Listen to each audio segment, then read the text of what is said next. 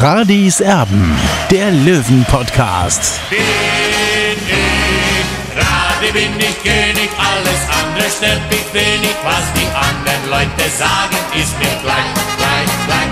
Bin ich Radi, ja, ja, ja, bin ich König, ja, ja, ja, und das Spielfeld ist mein Königreich.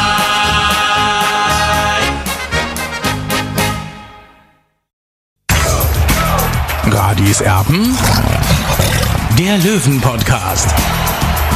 Der Spieltagsrückblick. Radio Serben, der Löwen-Podcast. Hallo und herzlich willkommen. Schön, dass ihr dabei seid. Ähm, nicht wundern, dass vielleicht heute die Tonqualität ein bisschen schlechter ist als gewohnt, aber wir mussten ein bisschen improvisieren und wollten vor allem noch, ähm, dass der Olli dann eben ja aus Dresden dann quasi ähm, ja, den Podcast machen kann. Boah, was ein Spiel. Ich habe wirklich überlegt, Olli, wie ich ähm, das Ganze beginnen soll. Mir ist dann tatsächlich ein guter Gedanke gekommen und zwar, dass man gesehen hat, warum Dynamo Dresden ja der Topfavorit ist in dieser Liga und wie gut das bei Dynamo Dresden tatsächlich auch schon passt an diesem ersten Spieltag. Das war ja so die große Frage. Also da kann man dann wirklich sagen, 4 zu 3 gewonnen bei Dynamo Dresden. Drei Punkte, die unfassbar wichtig sein können und wahrscheinlich auch werden in dieser Saison. Tobi, so schaut's aus. 60 hat sich dann eigentlich äh, unnötig schwer gemacht. Nach einer 4 zu 1 Führung dann am Ende noch 3 zu 4, fast 4 zu 4. Also da kann man wirklich die, die Punkte dann verbuchen und war schon ein bisschen glücklich, muss man sagen, aber trotzdem aus meiner Sicht auch verdient.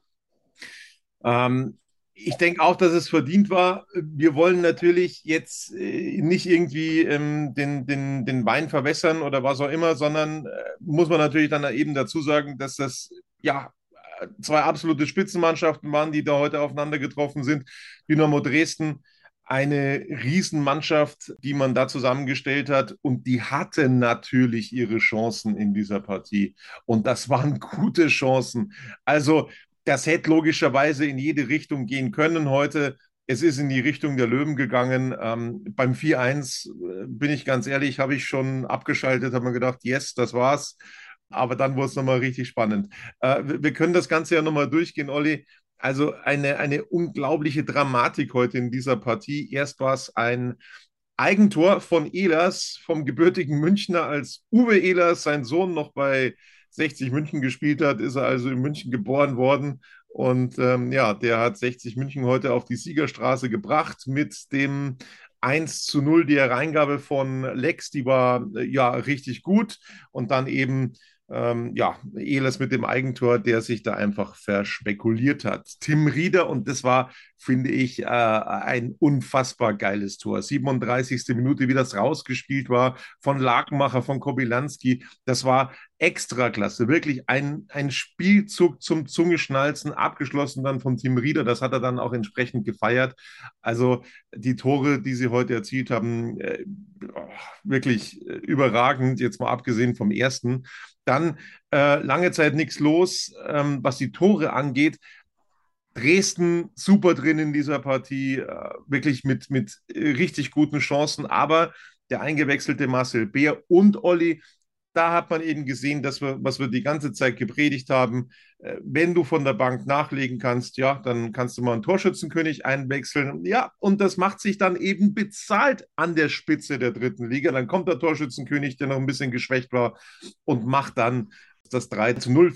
Mehr oder weniger zwei Minuten später ähm, Borkowski mit dem 1 zu 3 aus Dresdner Sicht. Der hatte lange Zeit einen sehr schweren Stand gegen Leandro Morgalla, der da äh, reingerutscht ist in, in die Löwenmannschaft heute, ähm, der das über weite Strecken tatsächlich sehr, sehr gut gemacht hat. Marcel Bär dann wieder eine Minute später mit dem Tor. Lakenmacher, äh, der sich da wieder super eingesetzt hat. Und ähm, Thomas Bräuch, der Experte in der ARD, hat heute gesagt, wie Marcel Bär das Tor gemacht hat, das hat fast äh, ja, äh, Bundesliga-Klasse, so wie er den abgenommen hat. Und dem ist eigentlich nichts hinzuzufügen. Ja, und dann wurde es nochmal richtig spannend durch einen Ex-Löwen, logischerweise. Das ist ja immer so. Manuel Schäffler, 74. Und dann wieder Borkowski, 83. Das ist ein ganz starker Mann. Das muss man neidlos anerkennen. 3 zu 4 am Ende. Der Löwe gewinnt. Ein, ein, ein Wechselbad der Gefühle dann äh, hinten raus. Unglaublich viel Spannung. Für mich war es ein Sieg der Breite. Wir wurden ja immer belächelt in den letzten zwei Jahren, dass wir immer mehr oder weniger getrailt haben, dass 60 die Breite fehlt. Und 60 hat es heute bestätigt, eben, dass die Breite doch ganz wichtig ist äh, für diese Mannschaft. Und äh, deswegen, wann kannst du einen Torschützenkönig von der Bank bringen und der hat zwei Tore gemacht? Also das war, war ein super, super Einstand sozusagen für Master Bär nach seiner Corona-Erkrankung. Also das ist eben die neue Qualität bei 60 München. Und für mich ist ein Sieg der Breite. Absolut. Wir wollen uns heute tatsächlich ein bisschen versuchen zu sputen. Die Qualität vom Ton, gerade auch beim Olli da an der Straße, ist jetzt auch nicht so ganz optimal, äh, vorsichtig ausgedrückt. Wir wollen trotzdem kurz durchgehen, was die Noten angeht. Ich habe ähm, bis auf das zweite Dresdner Tor eigentlich alles gesehen heute. Ähm, da hat mich dann tatsächlich die Internetverbindung ein bisschen im Stich gelassen heute. Äh, fangen wir mit den, mit den Löwen an. Marco Hiller im Kasten, der tatsächlich ja viele Szenen äh, äh, vereitelt hat ähm, von Dynamo Dresden. Bei den Gegentoren, glaube ich, kann man ihm überhaupt gar keinen Vorwurf machen. Deswegen gehe ich mit deiner Bewertung mit Note 2. Ja, Tobi, ich sehe es wie gesagt Note 2. Man, wenn man zwar das nackte Ergebnis sieht, muss man sagen, ja, also bei drei Gegentoren kann man ihm eigentlich keine gute Note geben, aber es war wirklich so, äh, Marco Hiller, vor allem in der ersten Hälfte, hat er den einen oder anderen Ball entschärft und hat eben den Rückstand verhindert und, und äh, auch in der zweiten Hälfte war aus meiner Sicht sehr sicher, also Note 2 für ihn. Dann äh, kommen wir zur Verteidigung, die heute, wie gesagt, äh, ja nicht so aussah, wie wir das in der Vorbereitung gesehen haben. Da haben wir ja wild spekuliert. Du hast gedacht, der stellt den Deichmann hinten rechts rein. Ich habe gesagt, nee, er hat es ja in der ganzen Vorbereitung nicht gemacht. Warum soll er das machen? Äh, wir hatten beide, ähm, äh, ja, wir hatten beide nicht Unrecht, ähm, dass, dass irgendwas äh, verändert wird. Aber so wie es gemacht hat, äh, Michael Kölner, ähm, das hat man dann eben nicht auf dem Zettel. Er hat Leandro Mogalla dann auf die rechte Seite rausgestellt. Und das hat er tatsächlich richtig gut gemacht. Er hatte dann gegen diesen wirklich ganz starken Borkowski in der zweiten Halbzeit hinten raus dann nicht mehr so einen ganz guten Stand. Aber bis dahin hat er die Sache tatsächlich äh, unfassbar abgezockt gemacht. Und man muss bei dieser Mannschaft erstmal so bestehen. Auch ein 17-jähriger Leandro Magalla, deswegen Note 2 von uns beiden.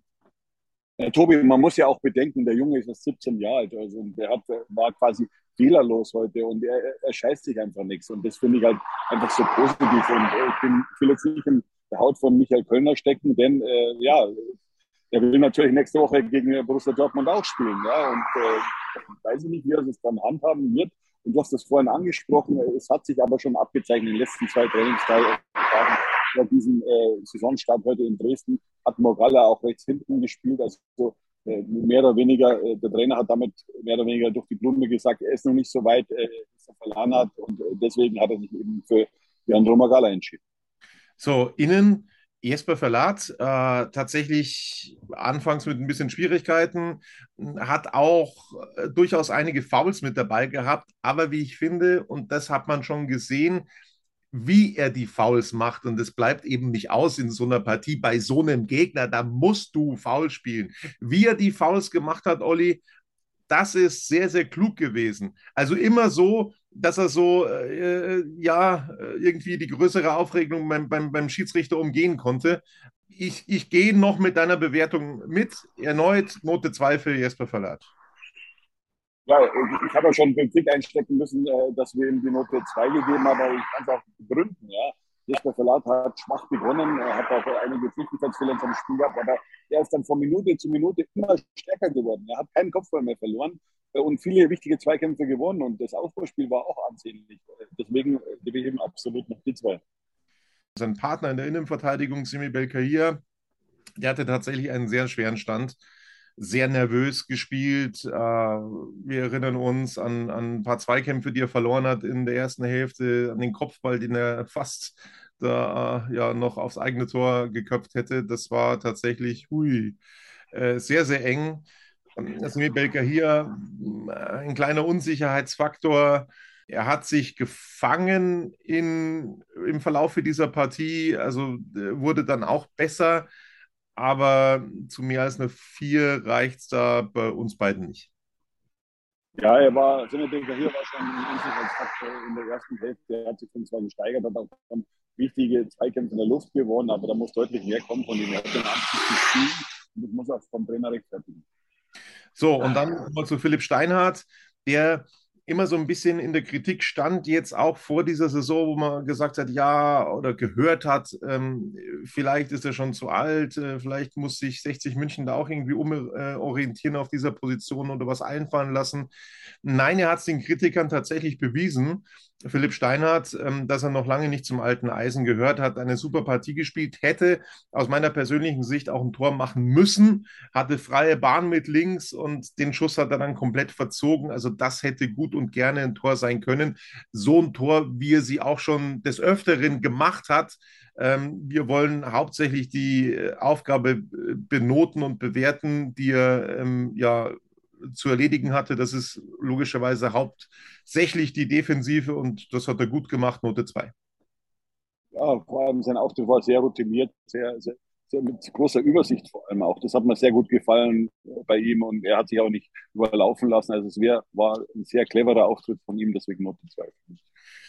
So, dann im Mittelfeld, Tim Rieder hat den Vorzug bekommen, der Rückkehrer. Da waren wir uns ja auch ähm, nicht hundertprozentig sicher, weil Moll tatsächlich eine starke Vorbereitung gespielt hat. Aber Tim Rieder bekam den Vorzug und ja, also war tatsächlich ein sehr, sehr wichtiges Element in diesem taktischen Konstrukt von Michael Kölner. Äh, das Tor herausragend gemacht, war natürlich auch stark vorbereitet ähm, und hat das vor der Viererkette äh, immer wieder sehr, sehr gut gemacht. Ähm, taktisch haben sich die Löwen tatsächlich sehr reif präsentiert, wenn wir jetzt mal diese, diese Schlussviertelstunde ausklammern. Ähm, aber das haben sie, sie sehr, sehr reif runtergespielt. Ähm, ja, das musst du bei so einer Mannschaft, bei so einer Kulisse auch erstmal hinbekommen. Das war eben auch ein großer Verdienst von Tim Rieder, Note 2. Auch da bin ich mit dabei. Ja, Tim Rieder ist es so, dass man ihn oft nicht sieht so richtig, aber er läuft total viele Räume zu und das ist total wichtig. Und dass ihm natürlich in seinem ersten Pflichtspiel nach seiner Rückkehr gleich ein Tor gelingt, ist es umso schöner für ihn, denn er ist ja nicht unbedingt als Torjäger bekannt. Dann kommen wir zu Erik Tallich, der eine mega Vorbereitung gespielt hat. Und das war jetzt keine Überraschung mehr, dass er in der Startelf stehen wird von Michael Kölner. Das hätten wir so Mitte der letzten Saison nicht unbedingt gedacht, dass das so weitergeht, aber er hat einen wahnsinnigen Sprung gemacht und da musst du auch erstmal so auftreten ähm, bei so einer Mannschaft, bei so einer Kulisse. Ich sage das nochmal. Klar war das jetzt nicht so verheißungsvoll wie in der Vorbereitung heute von Erik Talich, aber ich finde, er hat es tatsächlich ordentlich gemacht und auch da gehe ich mit einer Bewertung mit Note 3. Ja, er hat, hat das bestanden. Er ist in den letzten Wochen und Monaten wirklich gewachsen, auch in seinem Spiel, muss man sagen. Ja, und er hat sehr viele Räume, sehr viele Räume abgelaufen, hat, hat gegen den Ball sehr gut gearbeitet und deswegen ist es eine gute 3 für mich. Martin Kobilanski, hm, da ist noch Luft nach oben, finde ich persönlich. Ich war auch recht überrascht, dass er tatsächlich begonnen hat. Äh, hatte irgendwie was anderes im Kopf. Ähm, er, er durfte heute beginnen. Allerdings, ja, also so die, die, die Chefrolle im Mittelfeld, die hat er noch nicht übernommen. Ähm, es fehlten mir auch so die, die Offensivaktionen von Martin Kobilanski. Ich möchte jetzt äh, nicht zu sehr kritisieren, weil dieses taktische Konstrukt von Michael Kölner heute funktioniert hat. Man hat beim Top-Favoriten gewonnen. Punkt. Das, wenn mir vorher jemand gesagt hätte, das Spiel geht 4-3 für den Löwen aus, hätte ich gesagt, okay, nehmen wir, passt, äh, weitermachen. Insofern äh, ja, es war nicht der beste Auftritt von Martin Kobilanski, das wird es sicherlich ähnlich sehen, Note 4. So schaut aus, Tobi, aber wir wollen nicht unterschlagen. Er war beim 2 zu 0 dabei, ja, also ganz klar, aber man hat natürlich schon gesehen, äh, dass er mangelnde Spielpraxis hat. Er hat ja ein Jahr lang mehr oder weniger nicht gespielt bei Eintracht Braunschweig und das muss er erstmal aufholen. Er hat abgestimmt in den letzten Wochen, das ist sehr, sehr positiv und er wird auch kommen, 100 Prozent. Schatz, ich bin neu verliebt. Was? Drüben. Das ist er. Aber das ist ein Auto. Ja, eben. Mit ihm habe ich alles richtig gemacht. Wunschauto einfach kaufen, verkaufen oder leasen. Bei Autoscout24. Alles richtig gemacht. Stefan Lex, er hat bewiesen, dass er noch nicht zum alten Eisen gehört. Auch da ähm, ähm, ist es ähnlich wie bei Philipp Steinhardt. Er hat bewiesen, dass er der Kapitän zu Recht ist in dieser Saison haben vielleicht auch einige gedacht, ich möchte mich da gar nicht ausschließen, ob das nochmal so reicht, dass man dann, dann äh, jedes Spiel äh, in der Startelf steht. Ich, ich war tatsächlich skeptisch, aber er hat heute wirklich bewiesen, ähm, was er drauf hat und dass er, dass er eben die Kapitänsbinde zurecht hat. Er ist unglaublich viel gelaufen, hat das 1-0 eingeleitet. Ja, ähm, und dann kann man sich dann auch mal 20 Minuten vor Schluss mit diesen neuen Möglichkeiten auswechseln lassen als Kapitän. Note 2 für Stefan Lex. Tobi, du hast das wieder perfekt gesagt. Wir haben ja vor einigen Wochen mal geschrieben zum Thema Lex und war überzeugt, dass er wieder spielen wird. Du nicht. Äh, aber man hat das einfach gesehen, dass er einfach mal wissen will jetzt in seinem möglicherweise letzten Jahr. Und er hat sich wieder wie immer voll in dieser Mannschaft gestellt und das ist eben das Positive bei Stefan Lex. Ja, in meiner Straße ist es tatsächlich sehr laut da bei dir. Ähm, das ist teilweise immer ein bisschen schwierig zu verstehen, was du dann sagst. Ähm, aber äh, ich nochmal, äh, das bitten wir zu entschuldigen. Wir wollten da schnell mit euch rausgehen mit dem Podcast heute. Dementsprechend die Tonqualität heute hm, nicht so äh, toll. Janik Deichmann, oh, da habe ich ein bisschen Sorgen, du. Der hat super gespielt, ein wirklich gutes Spiel gemacht und äh, ja, man hat dann tatsächlich gemerkt, als er verletzt runter musste, dass da schon was gefehlt hat bei 60 München.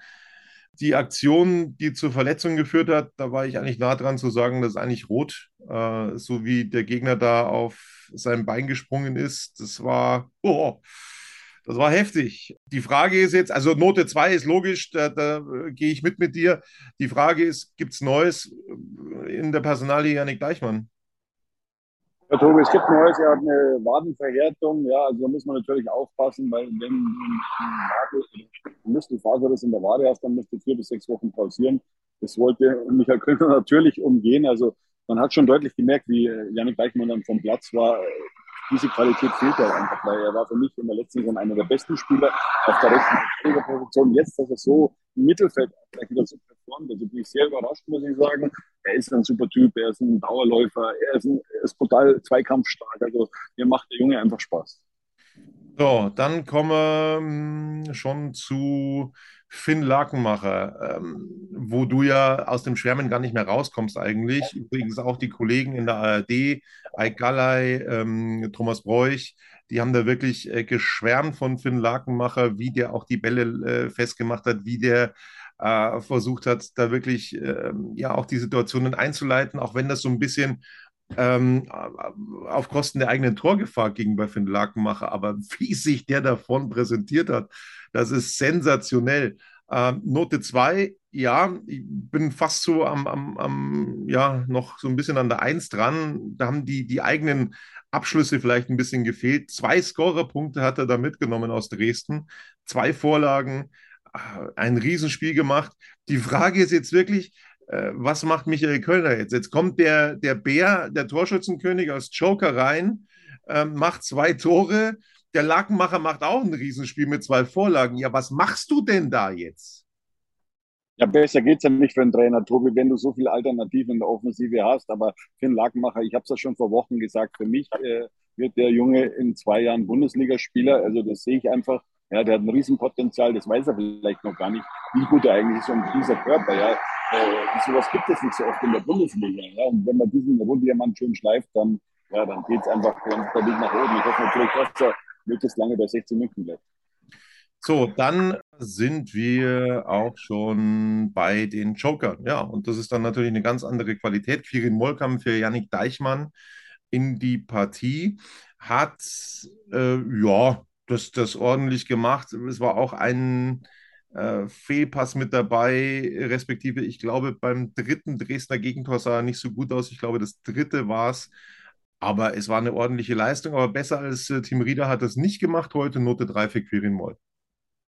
Ja, man hat schon gesehen, äh, dass das, dieses Spiel sehr, sehr schnell ist und, und da hat man bei, bei der einen oder anderen Situation dann schon bei Quirin Moll gemerkt, dass er noch nicht so richtig im Spiel war, dass seine Einwechslung als prinzipiellen Startspieler vom Kopf her auch, ja, das ist ganz einfach, ihm das eben äh, mehr oder weniger zu verarbeiten, dass er jetzt erstmal äh, anstellen muss hinter dem Rieder, das ist klar, aber äh, trotzdem hat er es dann, wenn man über die Strecke sieht, hat er es dann recht ordentlich gemacht, deswegen die Note 3 so, dann kommen wir zu Marcel Bär. Ja, was sollst du da sagen? Du kommst als Torschützenkönig rein, äh, Corona geschwächt, machst zwei Tore, Note 1. Äh, was soll man da noch sagen? Besser geht's nicht.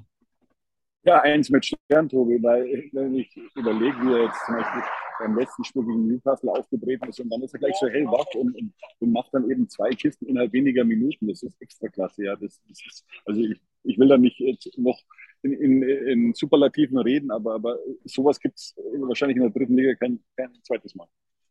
Absolut. Äh, absolutes Luxusproblem. Wir wiederholen uns. Bin mal gespannt, was äh, Michael Kölner ähm, so macht. Dann sind wir bei Albi Frinezi.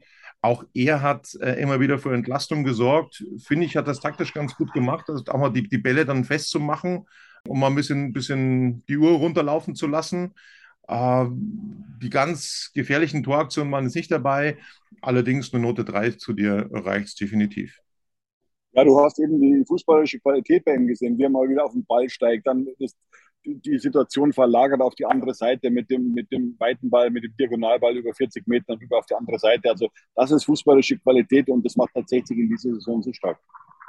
So, und dann sind wir noch bei Fabian Greilinger. Da muss ich sagen, Ah, ohne jetzt ähm, dem Greili da zu nahe zu treten, aber das war jetzt nicht so ein, so ein, so ein runder Auftritt. Äh, hatte ein bisschen Bauchschmerzen bei der Einwechslung in diesem Moment. Äh, ja, also er, er, ist, das Spiel ist dann nochmal so ein bisschen schlechter geworden von 60 München in der Phase. Ich weiß nicht, ob es mit ihm zu tun hat, aber das ist halt so mein Bauchgefühl, das ich da hatte.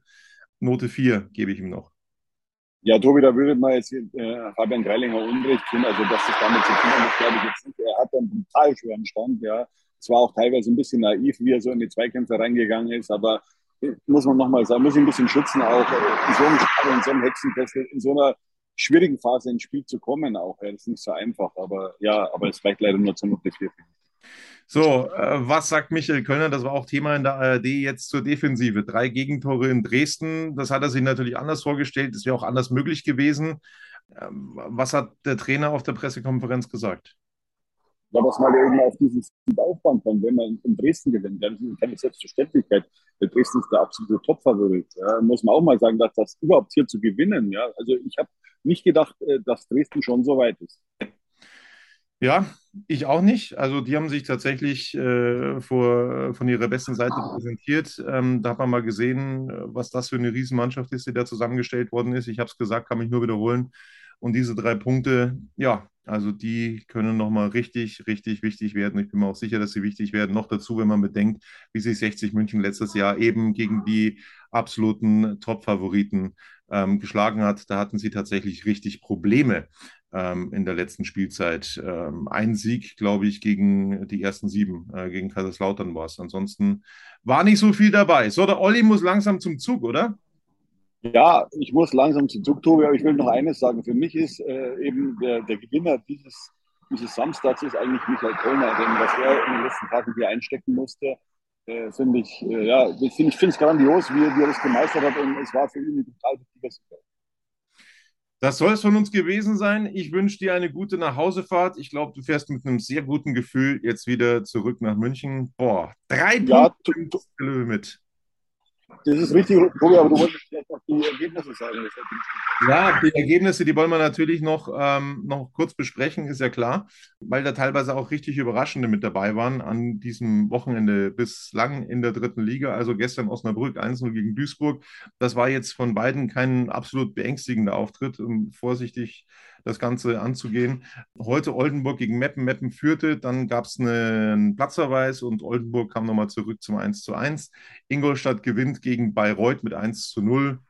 Ein knapper Heimsieg also für den Absteiger. Mannheim schlägt Viktoria Köln mit 3 zu 1. Essen geht unter gegen Elversberg in der ersten Hälfte einen Elfmeter vergeben. Rot-Weiß Essen dann 1 zu 5 verloren. Brutal. Also, das hätte wohl auch keiner gedacht, weil RWE ja schon zu den Top-Favoriten gezählt worden ist. Ähm, unser Brücken gewinnt durch einen Elfmeter in der Nachspielzeit 1-0 gegen Ferl. Grimaldi mit dem Elfmeter Neudecker, der die Szene eingeleitet hatte. Übrigens morgen dann Freiburg 2 gegen Aue und dann auch noch Zwickau gegen Halle. Am Montag wird der Spieltag abgeschlossen mit Wiesbaden gegen Dortmund 2. Und naja, also die Tabelle ist jetzt noch nicht wirklich so ganz äh, komplett aussagekräftig.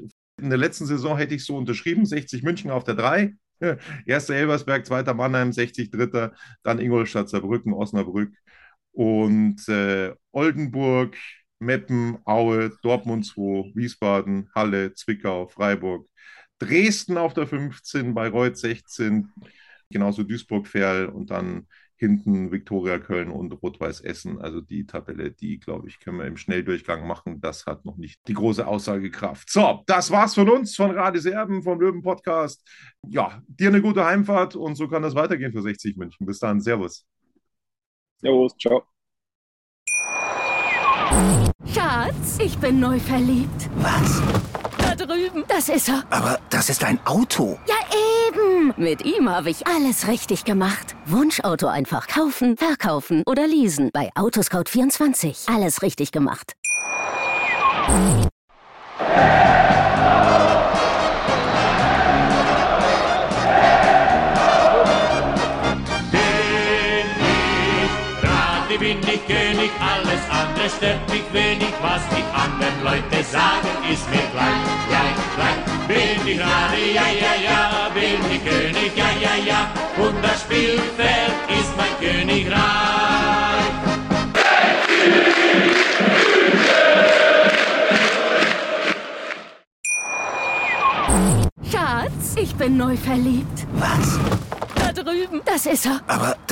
Auto. Ja, eben. Mit ihm habe ich alles richtig gemacht. Wunschauto einfach kaufen, verkaufen oder leasen. Bei Autoscout24. Alles richtig gemacht.